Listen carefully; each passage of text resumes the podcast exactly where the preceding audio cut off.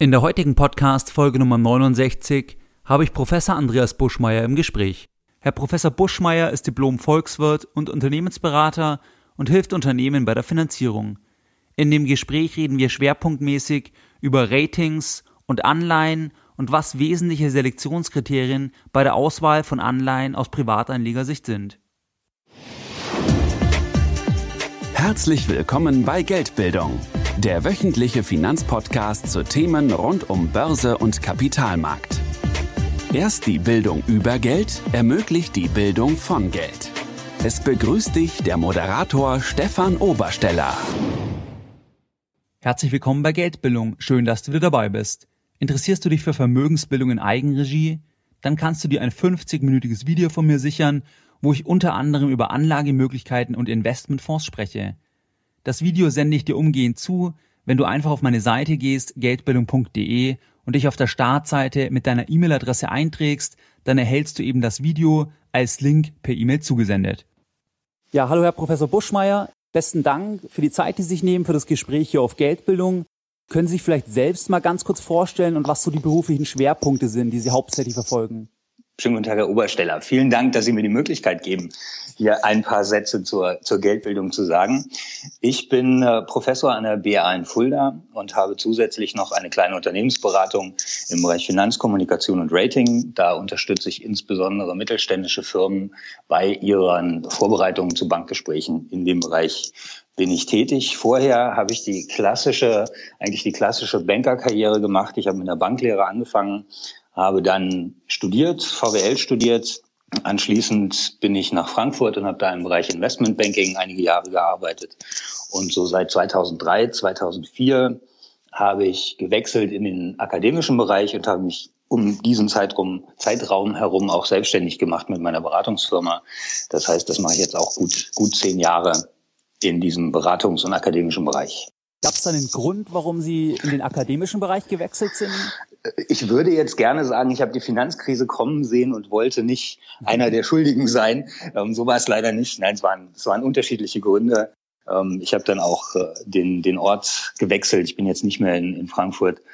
Ähm, es waren verschiedene Gründe und außerdem war ähm, die Idee der Selbstständigkeit schon immer relativ groß in mir und deswegen habe ich die Chance genutzt. Es war, ich habe die, die Chance gesehen, da begann gerade die Diskussion mit Basel II, die neuen Eigenkapitalrichtlinien für Banken und da habe ich gedacht, das ist eine gute Möglichkeit, da Mittelständler zu beraten. Ja, auf jeden Fall. Wenn wir gleich mal eines Ihrer Spezialthemen rausgreifen, das hatten wir angesprochen, das Thema Rating. Wenn Sie jetzt im Laien erklären müssten, weil den Begriff kennen, glaube ich, einige gerade im Zusammenhang mit Staaten, wo man dann vielleicht gesehen hat, was so ein Downgrading, was das für eine Auswirkung hat. Aber ich glaube, dass es vielen doch nicht ganz klar ist, was ein Rating eigentlich genau ist und welches, welche Bedeutung ein Rating eigentlich letztlich auch für Unternehmen und Staaten hat. Können Sie da vielleicht mal irgendwie versuchen, das in Laien zu erklären, was sich dahinter verbirgt? Mhm, sehr gerne, mein Lieblingsthema. Ähm, wobei Rating eigentlich ganz simpel nichts anderes ist als eine Bonitätseinschätzung. Wenn wir von Staaten oder Unternehmensanleihen sprechen, Staats- oder Unternehmensanleihen sprechen, ähm, heißt es ja nichts anderes, dass der Anleger dem Staat oder dem Unternehmen einen Kredit gibt. Und der Anleger möchte gerne wissen, ob der Staat oder das Unternehmen diesen Kredit inklusive Zinsen zurückzahlen kann. Das kann man auf zwei Arten machen. Entweder setzt sich der, der Anleger selbst hin und schaut sich entweder die volkswirtschaftlichen Daten des Staates an oder die betriebswirtschaftlichen Daten des Unternehmens und entscheidet dann und sagt, ja, ich glaube, dass meine Investitionssumme von 100.000 Euro, die kriege ich nach der Laufzeit X zurück, inklusive Zinsen. Oder aber es gibt professionelle Unternehmen, die genau diese Bonitätseinschätzung vornehmen. Und das sind die Ratingagenturen. Und eben diese Ratingagenturen sagen dann in Form von Buchstaben oder Buchstaben-Zahlen-Kombinationen, wie gut oder schlecht dieser Schuldner ist und wie hoch die Wahrscheinlichkeit der Rückzahlung des Kredites ist und die Zahlung der Zinsen. Also soll dieses Rating-Alphabet, sag ich mal, einfach so quasi den Anlegern helfen, dass man auf den ersten Blick eine Einschätzung bekommt, wie riskant ist denn das Ganze, wenn ich dem Unternehmen oder dem Staat Geld leihe quasi. Ganz genau. Also die, die ähm, wesentliche Frage ist, bekomme ich mein Geld zurück inklusive Zinsen? Und äh, da gibt's dann eben die, diese unterschiedlichen äh, Kombinationen von Zahlen und Buchstaben. Und die sind eben einheitlich. Das heißt, ähm, man kann weltweit auf diese, auf dieses Rating zurückgreifen und dann weiß jeder, ähm, der sich so ein bisschen damit beschäftigt oder sich im Internet die Tabelle zieht, dann weiß jeder, wie riskant die Investition ist oder wie sicher die Investition ist. Wenn wir jetzt an die Finanzkrise denken, da waren ja im Nachgang dann Ratingagenturen stark in der Kritik, weil sich eben viele Anleger dort auf die Ratings von diesen verschnürten Paketen letztlich verlassen haben aber die dann doch letztlich eine höhere, doch ein höheres Risiko hatten, dann eigentlich diese Produkte, die gekauft wurden, aufgrund der vermeintlich guten Ratings. Glauben Sie, dass, dass die Ratingagenturen irgendwo an Reputation eingebüßt haben im Rahmen der Finanzkrise oder wie beurteilen Sie das? An Reputation haben sie definitiv eingebüßt. Das Problem ist nur, es gibt keine Alternative. Also die Alternative, die ich eben schon vorgestellt habe, dass jeder einzelne Anleger sich selbst ähm, die Zahlen anguckt, ähm, ist illusorisch, weil es die wenigsten können. Und selbst wenn man es, wenn man es kann und äh, genügend ökonomisch gebildet ist, ist es natürlich sehr schwierig und sehr zeitaufwendig. Also insofern fehlen schlichtweg die Alternativen zu den Ratingagenturen. Allerdings muss man sagen, gerade in der letzten Woche hat äh, S&P einen Vergleich geschlossen in Amerika, wo sie 1, fast 1,4 Milliarden Dollar ähm, an den Staat und an die Börsenaufsicht zahlen. Also äh, offensichtlich sind Fehler passiert. Insbesondere im Rahmen der Finanzkrise, was Sie auch schon angesprochen haben, mit den Mortgage-Backed Securities oder den äh, Asset-Backed Securities im Allgemeinen. Wobei ich persönlich ähm, da der Auffassung bin, also am, am meisten betroffen von diesen ähm, verschnürten Wertpapierpaketen waren ja Banken, insbesondere in Deutschland und da auch gerne mal öffentlich-rechtliche größere Institute. Ja, genau.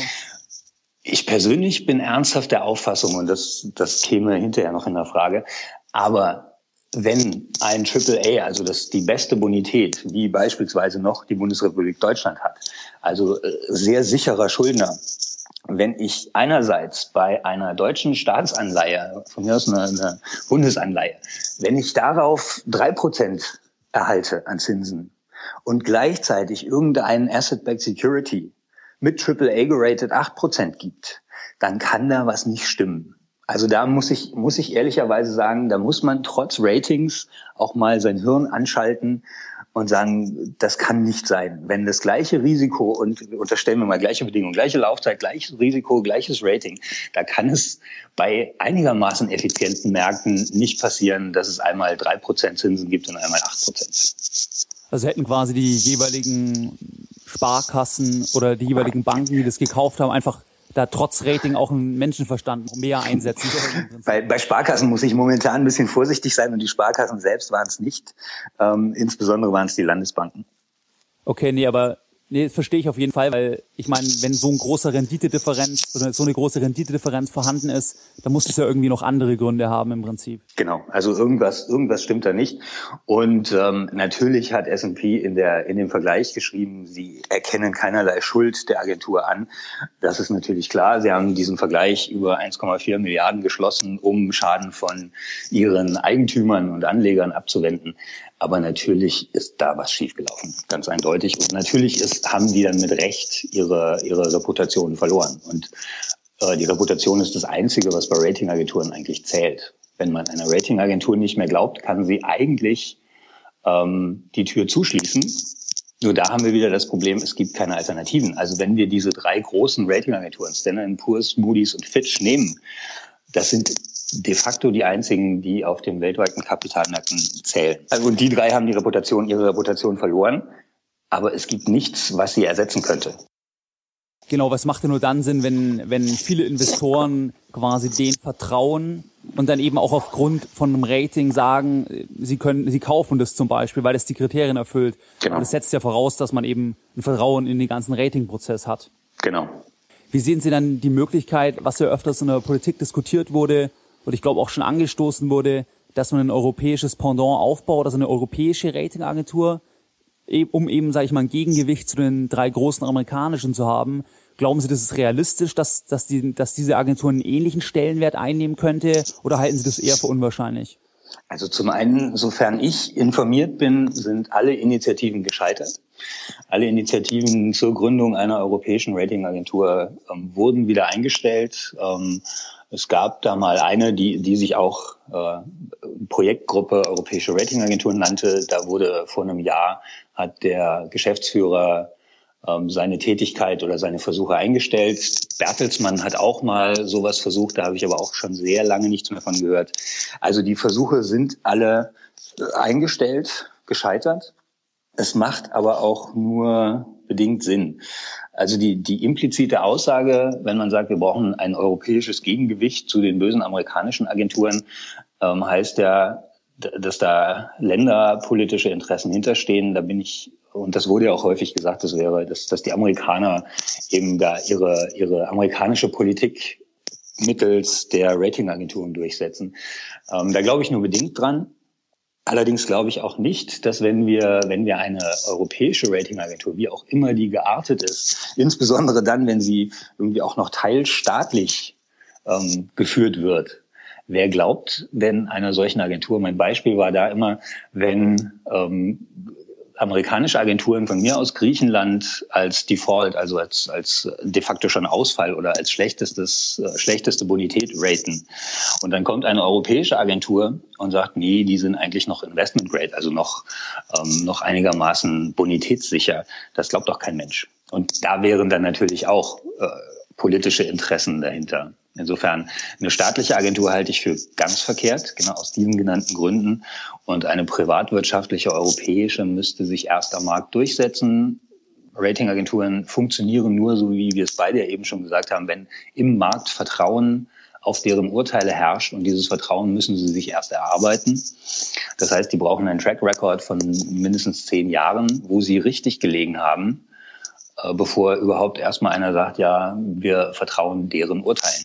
Ja klar, und im, gerade beim staatlichen Aspekt, das wäre ja dann im Prinzip so, wie wenn ein Unternehmen eine Unternehmensanleihe emittiert und sich gleich und das Rating gleich selbst noch ausstellen würde. Genau, genau. Also es gab es gab mal irgendwann vor zwei drei Jahren. Mittlerweile ist das Thema so ein bisschen so ein bisschen um das Thema ist es ruhiger geworden.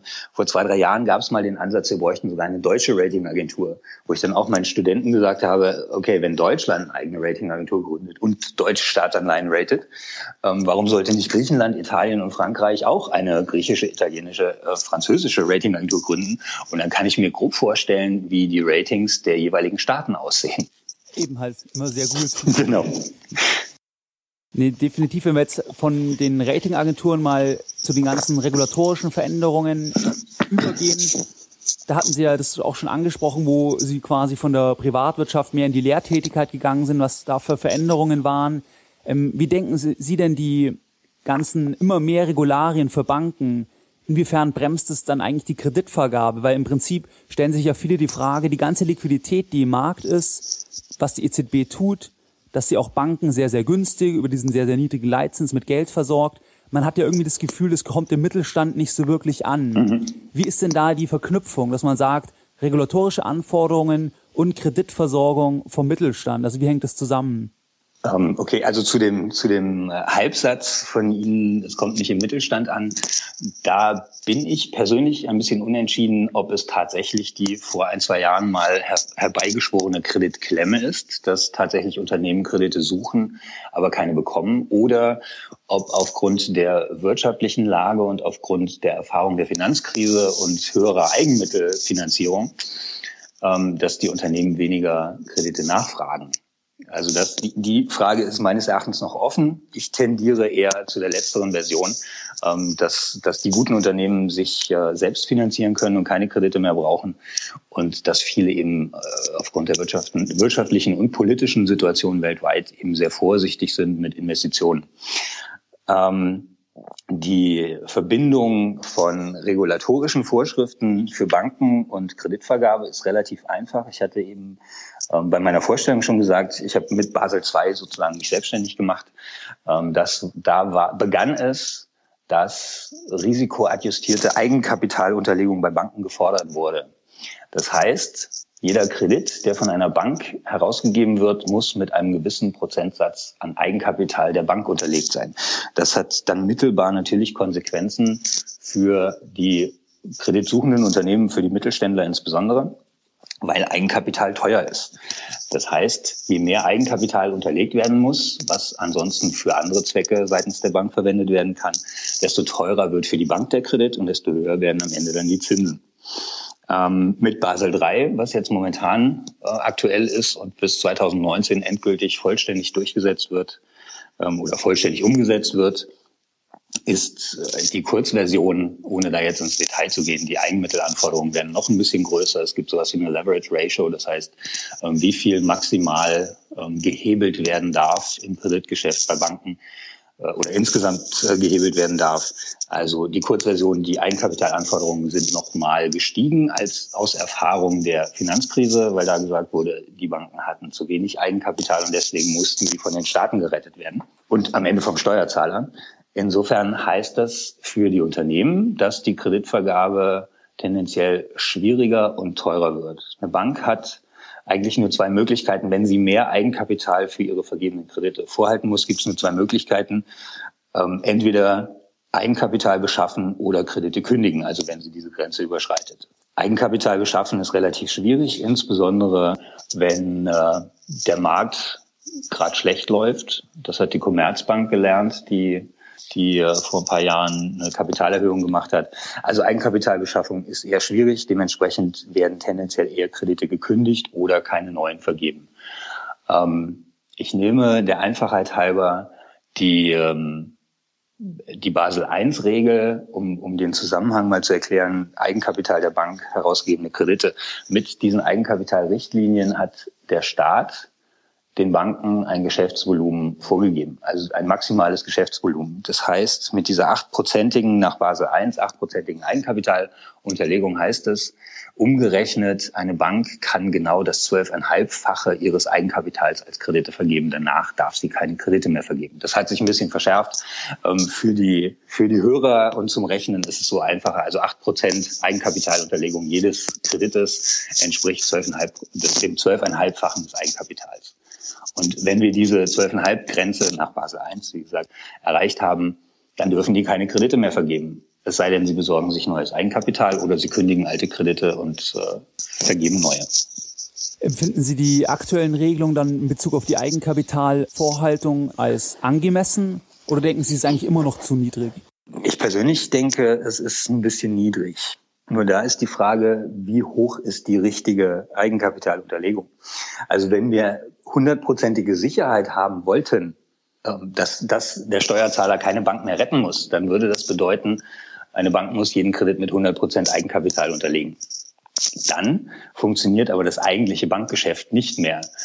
Das heißt, wenn, wenn die nur aufgrund ihres Eigenkapitals Kredite vergeben können, was machen die dann mit den Kundengeldern? Im Moment ist es ja so, also das, das ursprüngliche Geschäft der Banken ist ja, sie nehmen Gelder von Anlegern an und verleihen diese wiederum auf der anderen Seite, auf der Aktivseite als Kredite.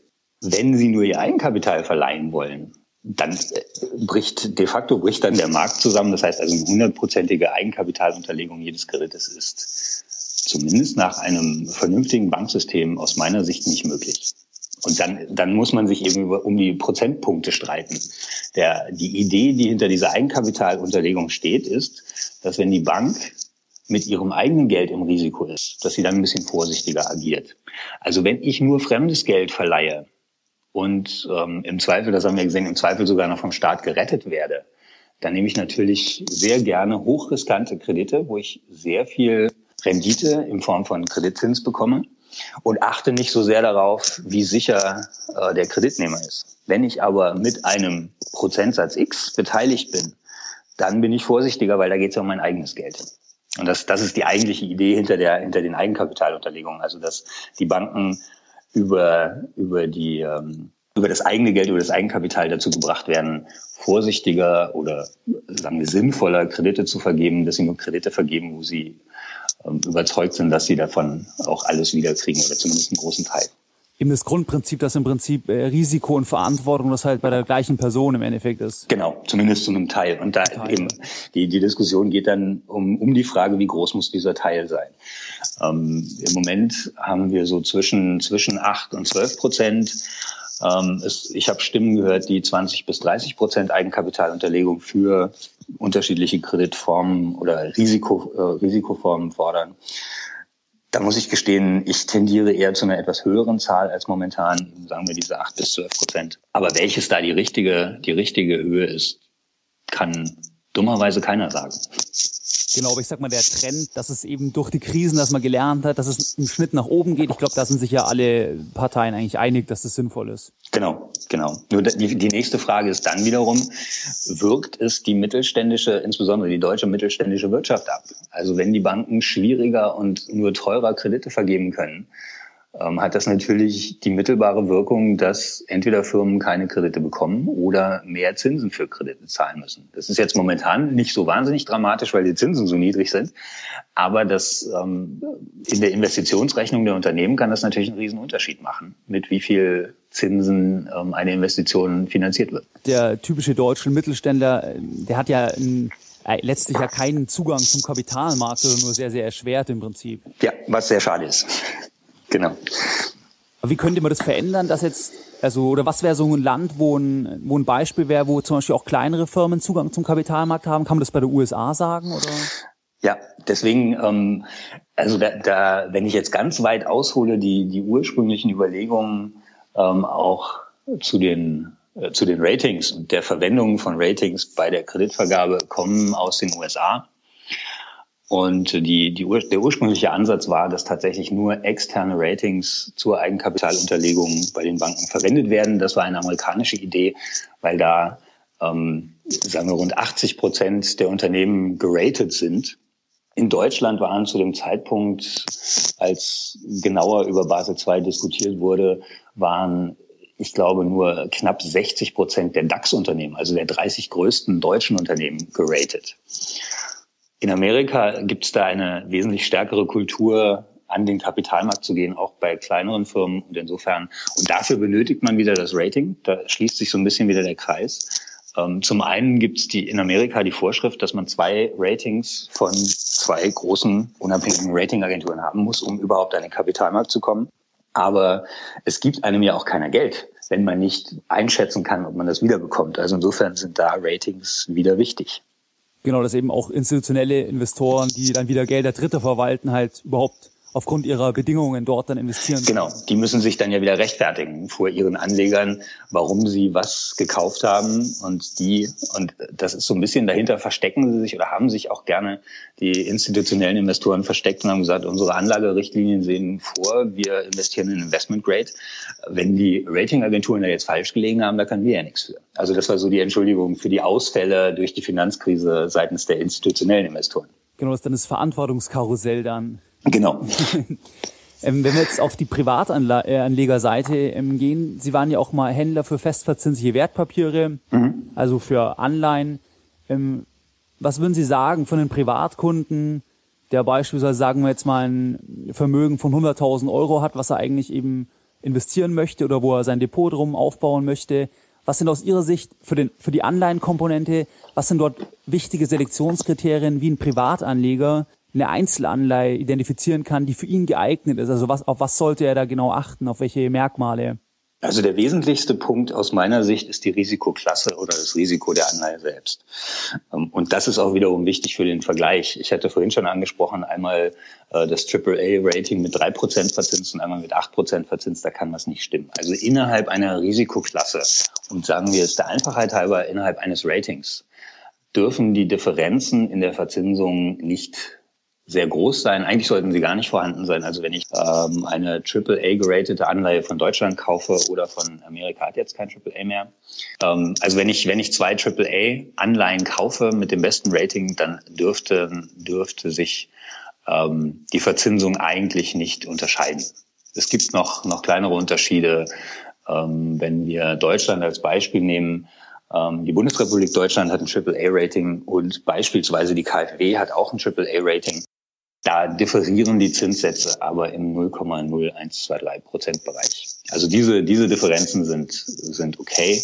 Alles, was darüber hinausgeht, da würde ich nochmal genau schauen, wie die Bedingungen der Anleihen sind. Also das ist der, der erste Punkt, Risiko oder die Risikoklasse ähm, des Schuldners. Dann ist natürlich für einen Privatanleger äh, die Frage der Laufzeit relevant.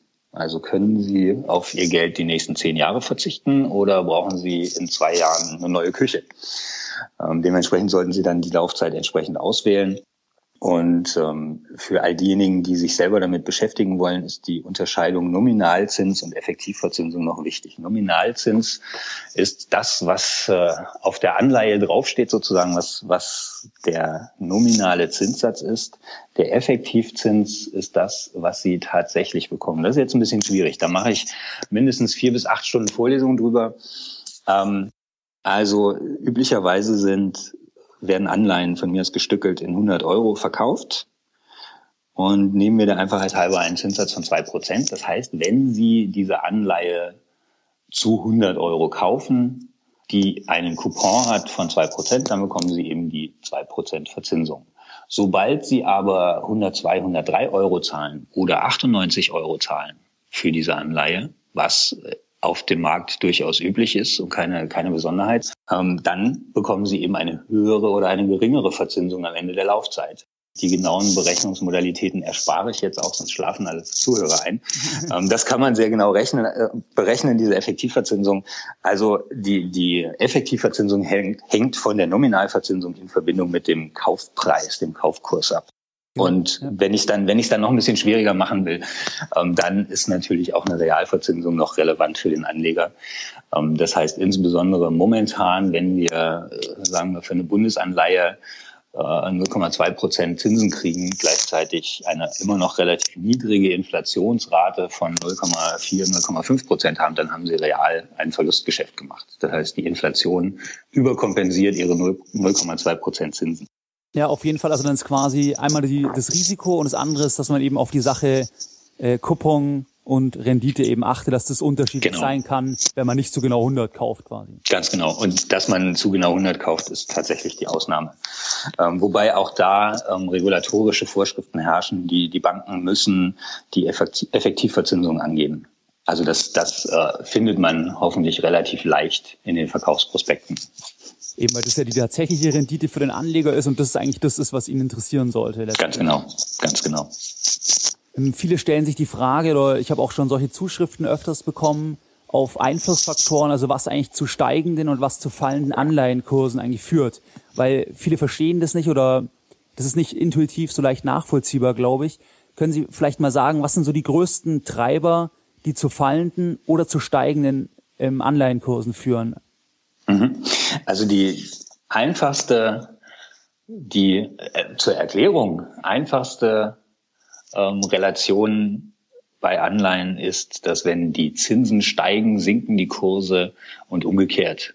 Wenn die Zinsen sinken, steigen die Anleihenkurse. Das zu erklären, da bräuchten wir wahrscheinlich auch nochmal eine extra Version vom Podcast. Also wenn, wenn die Hörer sich einfach nur, nur das vor Augen führen, steigende Zinsen entspricht sinkenden Kursen, hat damit zu tun mit der Effektivverzinsung. Ähm, dann, dann ist das für den, für den Anfang erstmal, ist uns da schon mal geholfen. Ähm, weitere Einflussfaktoren sind natürlich der Leitzins der EZB, der Marktzins, der herrscht. Auch da wieder die Risikoklasse. Das heißt, auch da können wir wiederum nur innerhalb von Risikoklassen argumentieren. Ähm, und natürlich auch das Angebot und die Nachfrage. Also wenn jetzt die EZB sich entschließt, Staatsanleihen zu kaufen, dann steigt die Nachfrage nach diesen äh, griechischen, französischen, italienischen, was auch immer Staatsanleihen. Wenn die Nachfrage steigt, steigt der Preis. Und da sind wir wieder bei der Verbindung. Wenn der Preis steigt, das heißt der Kurs der Anleihe steigt, sinkt die Verzinsung. Also das sind äh, Leitzins, Marktzins, das Risiko und Angebot und Nachfrage sind die Einflussfaktoren die zu steigenden oder fallenden Aktien, äh, Anleihenkursen führen. Genau, dann hat man jetzt schon ein Gefühl, wenn, wenn quasi jetzt die Zinsen so niedrig sind, man jetzt eine Anleihe kauft, die zum Beispiel lange läuft, dass man dann eben zum Beispiel das Risiko hat, wenn die Zinsen raufgehen, dass man dann mit der Anleihe eben schlechter dastehen würde und die eben wahrscheinlich fallen würde, weil es halt dann eben nicht mehr so attraktiv ist wie zum Einstiegszeitpunkt durch die Ganz genau, Zinsen. Ganz genau. Also momentan ähm, müsste man dann für einigermaßen immer noch niedrig verzinste, weiß ich nicht, ein, mit ein bis zwei Prozent nominal verzinsten Anleihen zahlt man über 100, wenn man sie jetzt kauft. Wenn die Zinsen steigen sollten in der nächsten Zeit, würde der Kurs zurückgehen. Das ist dann relevant, wenn Sie während der Laufzeit diese Anleihe verkaufen wollen, weil dann verkaufen Sie die Anleihe zu dem aktuellen Marktkurs, Marktpreis. Wenn Sie die Anleihe bis zum Laufzeitende halten, erhalten Sie die 100 Euro, die im Vertrag stehen. Insofern, das, das ist nur dann relevant, wenn, wenn Sie während der Laufzeit verkaufen. Dementsprechend, ohne, ähm, ich habe jetzt keinen Anwalt dabei, es ist auch keine Anlageempfehlung, aber meine Tendenz wäre momentan zu eher kurzfristigen Anleihen, weil ich glaube, dass irgendwann die Zinsen wieder steigen. Leider weiß ich nicht genau wann, wie im Moment keiner das so genau weiß. Ähm, aber tendenziell würde ich, sagen wir, eins, zwei, drei Jahre Laufzeit präferieren momentan, um eben dieser Falle zu entgehen, wenn plötzlich die Zinsen steigen ähm, und der Anleger hat noch die 0,2 Prozent verzinste Bundesanleihe. Das Marktzinsniveau ist dann plötzlich aber wieder bei drei Prozent. Ähm, dann fühlt er sich vermutlich nicht so richtig wohl. Und wenn er dann die Anleihe verkaufen würde, würde er da wieder Verlust machen. Dementsprechend würde ich tatsächlich, ja, sagen wir ein bis zwei Jahre, ähm, erstmal Anleihelaufzeiten oder Restlaufzeiten von ein bis zwei Jahren wählen und dann weitersehen, wie, wie das Marktzinsniveau dann in ein, zwei Jahren ist. Sehe ich auf jeden Fall genauso. Ähm, was denken Sie, wer kauft eigentlich jetzt zum Beispiel eine Staatsanleihe über zehn Jahre, wo man im Prinzip eine Nullrendite hat, und real sowieso eine negative Rendite hat? Also es mhm. kann doch kein Privatanleger sein, der das kauft im Prinzip auch da ist, ist es wieder die Frage nach der Alternative. Also was, wenn, wenn Sie jetzt 100.000 Euro geerbt haben oder im Lotto gewonnen haben oder ich weiß nicht was, was machen Sie mit dem Geld? Der, die Zinsen sind überall niedrig, zumindest wenn Sie einigermaßen sicher anlegen wollen. Sie können natürlich auch äh, griechische Staatsanleihen kaufen, die sind nominal höher verzinst, allerdings dementsprechend dann mit einem höheren Risiko. Also was machen Sie mit dem Geld, was Sie übrig haben? Und äh, wenn Sie der Auffassung sind, die Zinsen bleiben noch sehr lange sehr niedrig, dann kaufen Sie auch längerfristige Anleihen.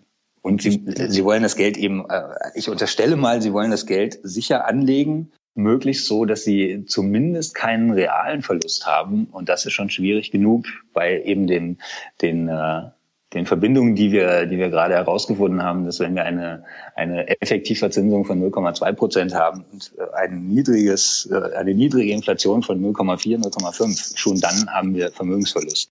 Da wollen wir gar nicht davon reden, dass Banken mittlerweile überlegen oder schon eingeführt haben, Negativzinsen auf Geldbeträge ab, ich weiß nicht, 100, 250.000 Euro. Also da haben sie nicht nur, nicht nur die Inflation, die das Vermögen wegfrisst, sondern zusätzlich auch noch dafür, dass sie ihr Geld sicher bei einer Bank anlegen und nicht äh, unterm Kopfkissen verstecken. Ähm, dafür bezahlen sie ja möglicherweise noch.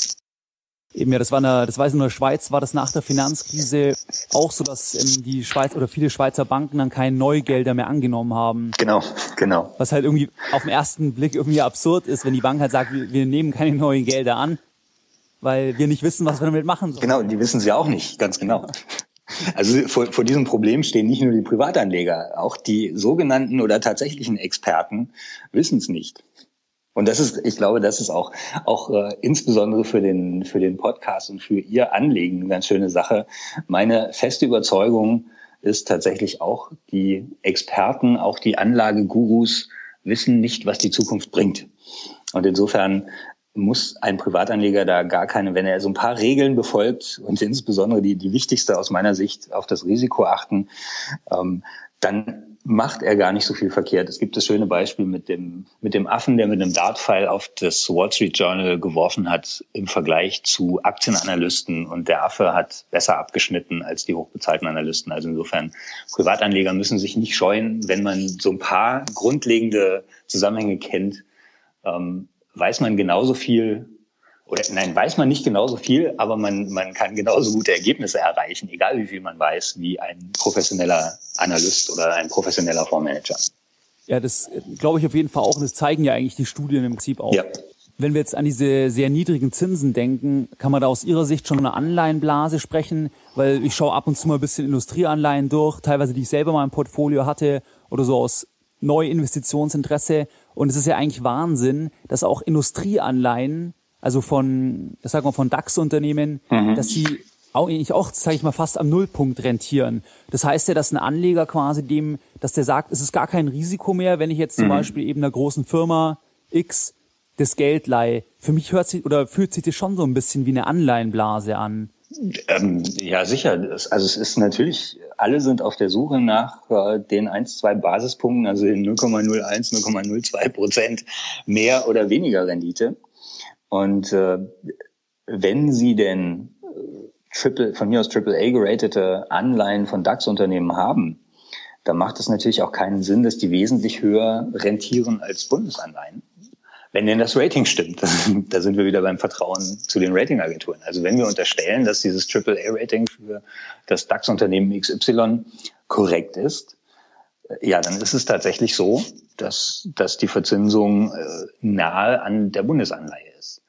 Und auch da sind wir wieder beim Thema Angebot und Nachfrage, weil eben alle suchen, steigen auch die Kurse der Anleihen von Industrieunternehmen und dementsprechend sinken dann die Zinsen. Ähm, ob das eine Blase ist, ähm, bei Anleihen fällt es mir so ein bisschen schwer, von einer Blase zu sprechen. Unterstellt, die Ratings sind korrekt, haben wir ja mit AAA in diesem Beispiel wieder relativ sichere Anlagen. Und das, das ist auch eine, einer der wesentlichen, einer der wesentlichen Anleihe, äh, Anlagemerksätze, verliere kein Geld.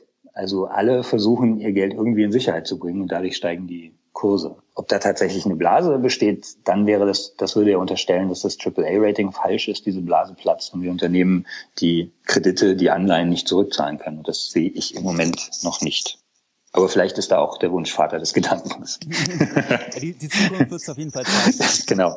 Ähm, wenn wir jetzt sagen, ein Privatanleger, einfach mal als Beispiel, Sie müssen auch keine konkreten Anlagevorschläge machen, nur weil diese Frage natürlich, wie wir jetzt schon öfters auch im heutigen Podcast gehört haben, eigentlich alle umtreibt, die entweder was sparen können oder Erspartes haben und nicht wissen, wie sie das anlegen. Wenn wir jetzt sagen, es ist jemand, der 40 Jahre ist, eine Festanstellung hat und eigentlich zum Beispiel 100.000 Euro hat und diese langfristig, sage ich mal, für das eigene Alter anlegen möchte, mhm. was würden Sie so jemanden raten, wenn der zu Ihnen kommt? Was soll der am besten machen?